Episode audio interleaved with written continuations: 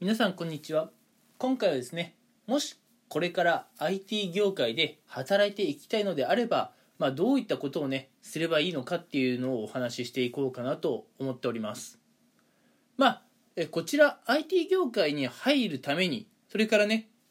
入ってからやっておくべきことって正直かなりいろいろあると思うんですね。うん。ただ今回はその数ある中で今ね、まあ、最も、まあ、言うたら時代だなというかね、うん、まあ時代の流れの最先端を言っているなというような方法を一つだけね紹介していこうかなと思います、うん、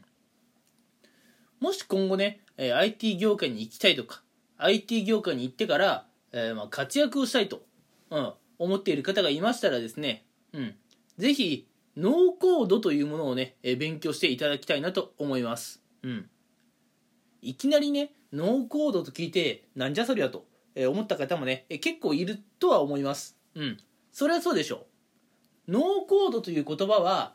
まあね、日本でも今、じわじわと広がってきてはいるんですが、やはりね、まだ、うん、そんなに知られていないものであります。うん。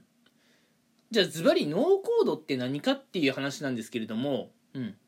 まあ、IT 業界に行く上で、皆さんがやっぱり考えるのが、プログラミング言語っていうものをね、えー、習得しておくべきですかというところを考えると思います。うん。皆さんね、IT 業界に抱くイメージとして、まあ、こう、プログラミングの言語を覚えて、パソコンに向かってねこうなんかわけのわかんない文字列をただひたすら書き続けるというイメージが結構強いかなと思いますうんまあそれはもちろん否定しませんうんまあそういうお仕事も実際にね今ありますしうんやっぱそういうお仕事っていうのは結構需要もありますうんただこの、えー、プログラミングスキルを身につけてパソコンに向かってこうなんだろうわけのわかんない文字列をね打ち込むという作業実はですねこれかなり時間のかかる作業なんですね。うん。あの、プログラミング言語って結構やっぱ文章量が必然的に長くなるというか、うん、結構まあ長ったらしいものになってしまうんですね。うん。なのであれをパソコンで全部こう作ろうとするとかなりの時間がかかってしまうわけです。要するに作業効率があまり良くないわけですね。うん。で、その作業効率の良くない作業を、まあ、どうにかしてよりね、単純に簡単にできないかというところで、今話題になっているのが、まあ、ノーコードと呼ばれるものなんですね。うん。このノーコードっていうのは、ま、ズバリ言っちゃいますと、まあ、プログラミング言語を覚えてね、うん。まあ、何かものを作るときに、プログラミング言語を1から10まで記述する。そういう必要がないっていうものになるんですね。うん。まず、ノーコードと呼ばれる、まあ、あのプログラミング言語を使わない、まあ、プロなんだろうプログラム開発といいますかねものづくりっていうものになりますノーコードでなんだろうテンプレートっていうかねうんおおよそ出来上がっているものがあるのでそれを、うん、使ってまあ自分で大雑把に構築してしまってこん細かい部分をね皆さんが身につけたプログラミング言語で、うん、フォローするというものになります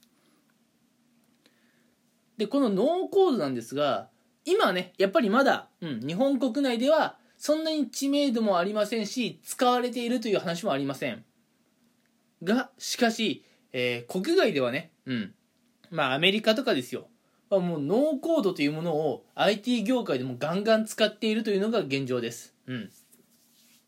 やはりいつの時代もね、日本っていうのは2、3年遅れてくるんですね。アメリカで2、3年前に流行っていたものが今の日本で流行っている。うん。なんで、今アメリカで流行っているものは2、3年後ぐらいに日本にやってくるというものになります。で、アメリカとかではもうノーコードを使ってものを作るというものは主流になっていて、それがね、ちょっと遅れてはいますが、日本に今入ってきているという状態です。なので、ノーコードを使いこなせると、今はね、まだそんなに需要がなくても、これから、うん、需要があると思います。うん。例えばノーコードができると就活が有利になったりとか、うん、社内でね即戦力として働けたりとか、うん、